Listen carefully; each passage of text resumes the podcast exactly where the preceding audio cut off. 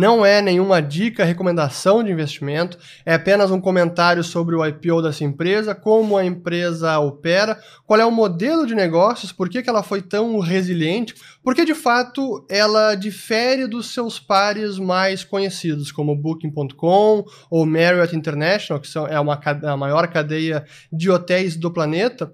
Porque o fato é que a crise da pandemia afetou todas as empresas. Afetou o setor de turismo, viagens, hotelaria. Mas o que a gente pode ver pelos resultados do terceiro trimestre é que o Airbnb conseguiu ter uma performance melhor do que outras empresas, ou até melhor do que os seus concorrentes mais diretos. Esse é o dado de número de passageiros diários nos Estados Unidos, aqui é o TSA Traveler Throughput, que é o Transport and uh, Transport Security Authority. Então é, é o pessoal que faz a segurança dos aeroportos americanos.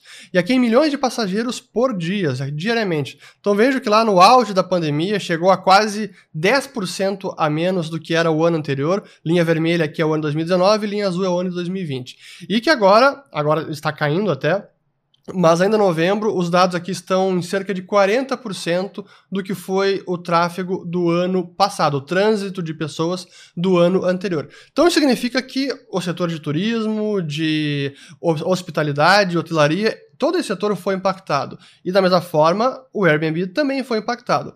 Mas vejam que interessante essa comparação que eu quero fazer, porque comparando com aqui o Airbnb, esse terceiro trimestre, já foi o segundo melhor trimestre de toda a sua história. Tinha sido antes lá no terceiro trimestre de 2019, e esse 2020 já foi melhor do que todos os outros, à exceção de 2019. Mas comparando com algumas empresas que são pares ou concorrências diretas, ou às vezes não tão diretas, eu trago duas aqui para mostrar. Primeiro, que é o Booking, aquele do Booking.com, mostrando o terceiro trimestre da empresa, em receita total que foi 2,4 bilhão apenas no terceiro trimestre, e que sem dúvida que foi melhor que o segundo, bem melhor do que o terceiro, do que o segundo, melhor do que o primeiro, mas pior do que o ano passado, pior do que o ano anterior.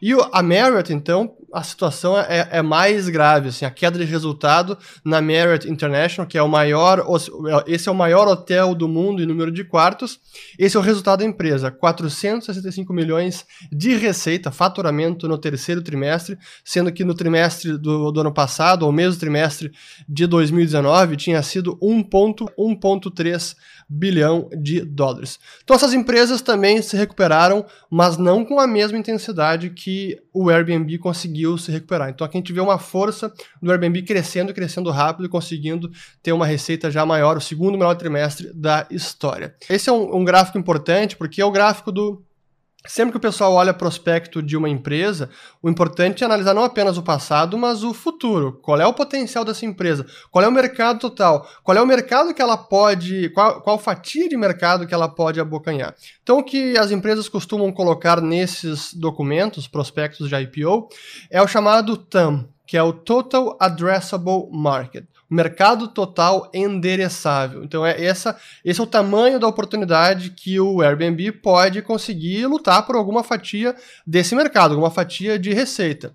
E o que eles trouxeram aqui o total, o, o TAM deles, Total Addressable Market, é na casa dos 3.4 trilhões de dólares. Considerando que a empresa hoje tem cinco, menos de 5 bilhões de receitas por ano, realmente é um mercado enorme ainda para aproveitar oportunidades. E, obviamente, que Asia Pacific, Ásia, é o maior mercado. Então, isso mostra um pouco também do potencial da empresa, o mercado que ela está é, inserido. E aqui, até um, um parênteses, isso a gente pode ver no prospecto da empresa também. É impressionante como até hoje todo esse crescimento vem basicamente de uma única linha de receita, ou um único serviço que a empresa presta, que é de tarifas que a empresa cobra tanto dos guests, dos clientes que pagam pela hospedagem, e também que ela cobra dos anfitriões, os hosts, que são quem listam as propriedades na plataforma. Então ela tem essas, essa linha de receita que, ele cobra das, que ela cobra das duas partes. Mas é basicamente isso, não tem quase nada. Tem aquela parte de experiências, mas ainda tem poucos dados detalhados sobre o potencial e a lucratividade desse mercado. Mas isso quer dizer que há um enorme potencial, há muito a ser ainda explorado pela empresa Airbnb. E aqui o outro ponto importante, aqui só para é, comparar com a concorrência, aqui mostrando o número de quartos Airbnb acima de 7 milhões, o Booking.com considerando aqui apenas short term rental, então sem considerar os hotéis, apenas aquelas estadias de curto prazo. 6.2 e tem outros, aqui até esse é um da China e outros concorrentes. E aí depois, se adicionarmos todos os hotéis no Booking.com, aí vai para 22 milhões. Mas segundo as informações até de quem já foi anfitrião, o Airbnb é uma melhor plataforma para ser anfitrião de curta ou de longa estadia, e longa estadia, eh, até onde me consta, o Booking não tem. Mas vamos lá. Então agora vamos entrar num único detalhe também importante, deta detalhe, mas que é fundamental. Que é esta frase que tem aqui no prospecto do Airbnb, onde eles dizem que eles dependem de tráfego para a plataforma para crescer a receita. E que se eles não conseguirem crescer esse tráfego, isso pode afetar materialmente os resultados do negócio. Aqui está na parte dos fatores de risco. Mas veja que informação fundamental. For the year ended December 31st, 2019, and the nine months ended September 30, 2020, ou seja, nos, o ano acabado em 2019 e o ano terminado, os nove meses terminados agora em 30 de setembro, aproximadamente 23% e aproximadamente 9%, respectivamente, do tráfego para a plataforma vieram de canais de marketing de performance pagos. O que, que isso significa? Que este ano, 2020, 91% do tráfego para o site veio do próprio site ou do SEO, de buscas apenas, e não de formas pagas. Então imagina qual empresa hoje consegue se gabar de ter esse tipo de métrica de tráfego para o seu site, para a sua plataforma. 91% não precisou ser pago, apenas 9% nesse ano. Realmente isso mostra bastante a força da marca, da plataforma onde os clientes chegam direto no site. Não precisam passar por um, um, uma, um anúncio, alguma publicidade paga, seja no Facebook, seja Google, seja outra plataforma paga. O, no, a maior parte do tráfego é direto do Airbnb. Realmente isso mostra bastante da força da marca. Eu queria apenas destacar esse ponto porque é fundamental. Então agora vamos ao modelo de negócios do Airbnb. Aqui eu trago o balanço deles, mas eu quero falar rapidinho sobre o modelo. O que, que, difere o Airbnb de várias outras empresas que são comparáveis com hotéis? Primeiro é como ela mesma se denomina, que é uma empresa capital light, ou asset light, porque ela não tem propriedades. A maior parte das propriedades listadas lá são de terceiros, são dos anfitriões. Praticamente não há nada do Airbnb. Ou seja, ela não precisa investir em, em, em imobilizado e tampouco precisa fazer a manutenção desse imobilizado, que é uma grande despesa para essas empresas de hotéis. Pô, uma noite de hotel não usada é receita que deixou de ser ganha, mas é despesa que permanece. Por isso que essas empresas também foram muito impactadas, porque esse imobilizado que não está tendo cliente, que não está recebendo visitas e não está tendo nenhum tipo de faturamento, Ainda assim, a manutenção dos quartos de hotéis, das propriedades, essa manutenção precisa ser feita. A despesa se mantém. O Airbnb não tem essa despesa. Então, esse é o conceito de asset light e é uma das forças da empresa. Por isso que se diz que é a maior empresa imobiliária do mundo que não tem nenhuma, nenhuma propriedade, ou praticamente nenhuma. Ou é o grande hotel sem nenhum quarto próprio. Mas, enfim, essa é uma característica importante. Outra parte importante do negócio, e isso faz com que o seu financiamento seja muito beneficiado ou ela tenha pouca dificuldade de financiar, é que é o próprio cliente que paga ou adiantado, ou, ou quase tudo, ou uma parte da estadia paga adiantado, mas o anfitrião só recebe depois. Normalmente é um dia depois do check-in do cliente. Ou seja, até o período de entrada do cliente no anfitrião, o Airbnb recebe o dinheiro, bota ele no caixa e fica esperando até depois pagar para o anfitrião.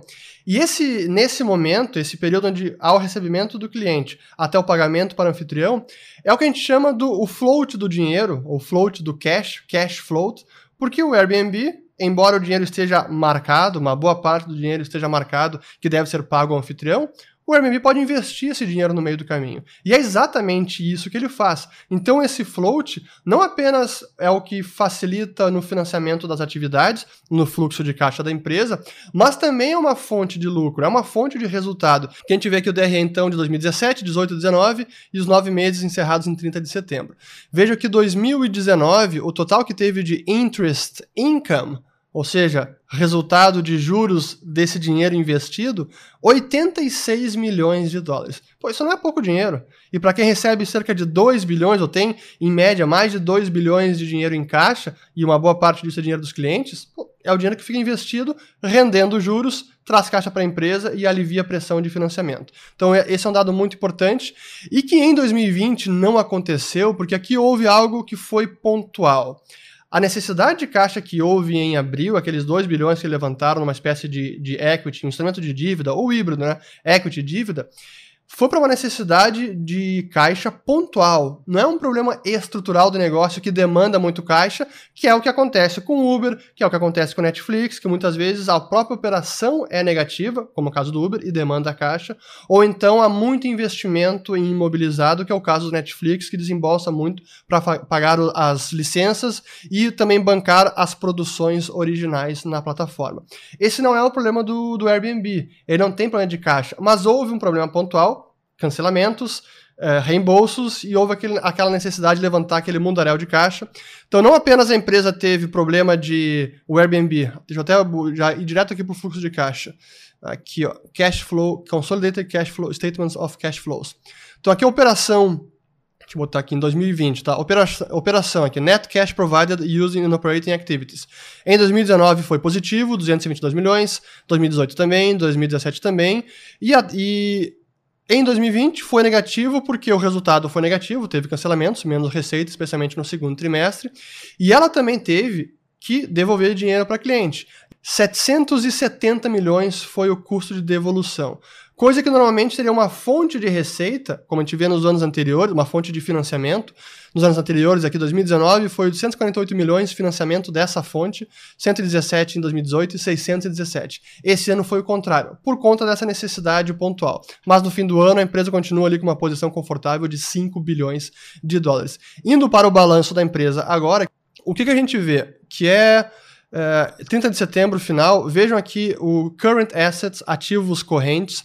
O que a gente tem que de, de dinheiro do cliente é 2,3 bilhões de dólares, que é o que tem no passivo também, dinheiro que é devido aos clientes, 2,3 bilhões. Mas enquanto esse dinheiro não é pago, o que o Airbnb faz? ele investe esse dinheiro, consegue rendimento, consegue ter, é, ter retorno sobre ele ao investir, e isso traz resultado e também alivia qualquer pressão sobre o financiamento. Então é um modelo de negócios bastante saudável. E como demonstrou no terceiro trimestre, conseguiu cortar a despesa rápida, recuperou a receita e teve um trimestre bastante positivo. Então, isso eu falei agora sobre a operação, sobre a oportunidade do mercado, o tamanho do mercado, a questão de digital, como ele consegue é, levar tráfego direto para a plataforma sem precisar pagar por canais pagos. Dois pontos bem rápidos aqui.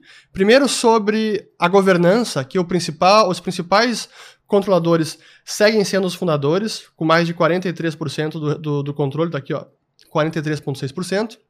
O Brian, o Nathan e o Joseph, eles são os controladores.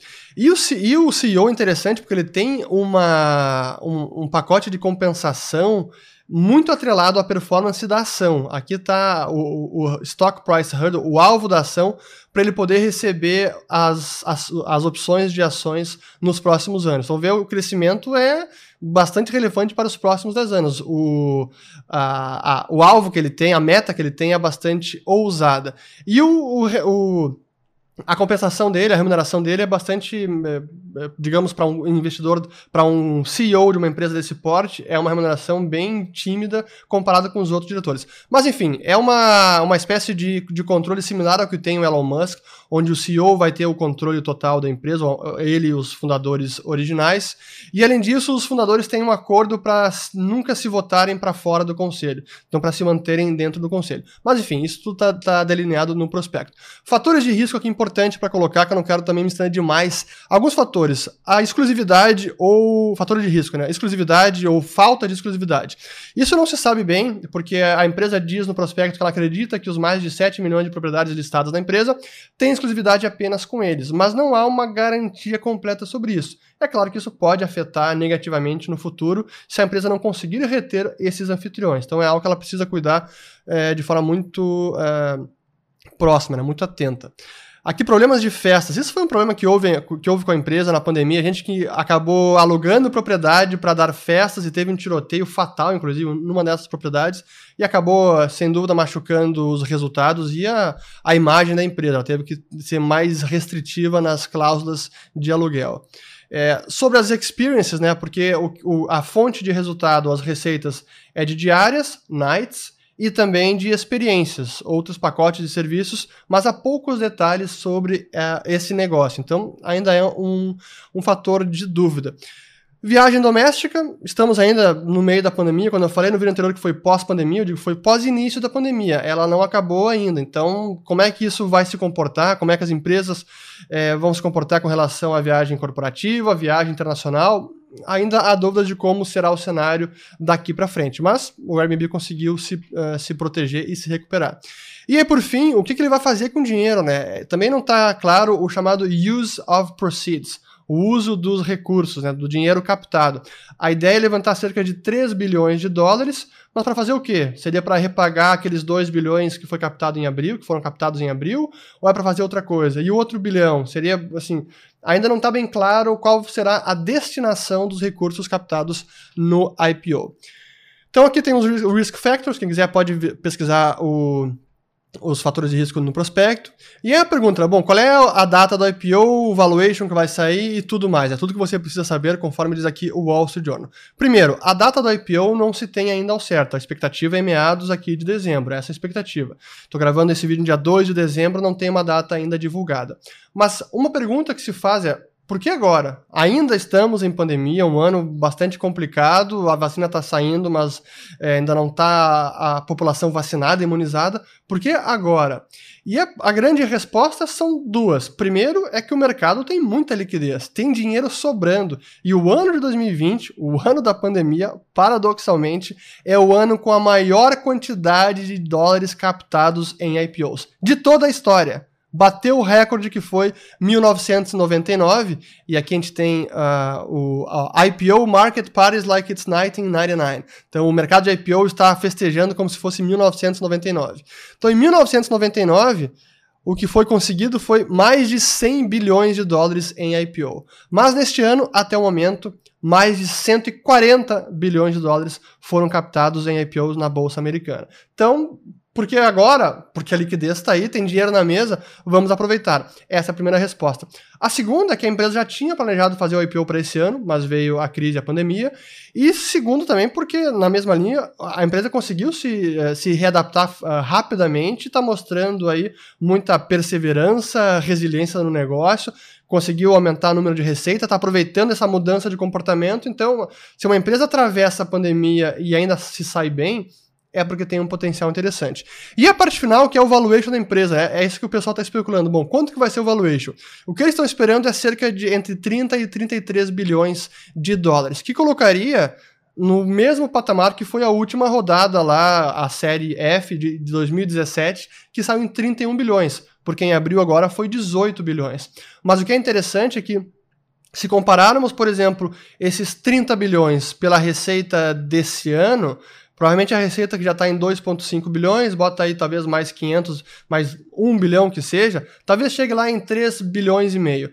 É um pouco menos de 10 vezes a receita, que para tempos normais seria uma insanidade. Mas hoje, como os valuations de empresas de tecnologia e todo o valuation da bolsa está bem esticado, não é nenhuma insanidade comparado com o que está aí. De novo, usar os mesmos pares que eu usei de antes, como a Marriott e a Bookings, Vejam aqui o price to sales, então preço sobre vendas. Desde lá de 2018, o Merit que vinha na casa ali dos 10 vezes preço sobre receita, depois caindo, com a pandemia caiu bastante, lá com 3,8, mas agora é, a ação da empresa se recuperou bastante, tanto que está em 14, 14 vezes dos últimos uh, preço, valor de mercado com relação aos últimos 12 meses de venda, está em 14 vezes esse múltiplo.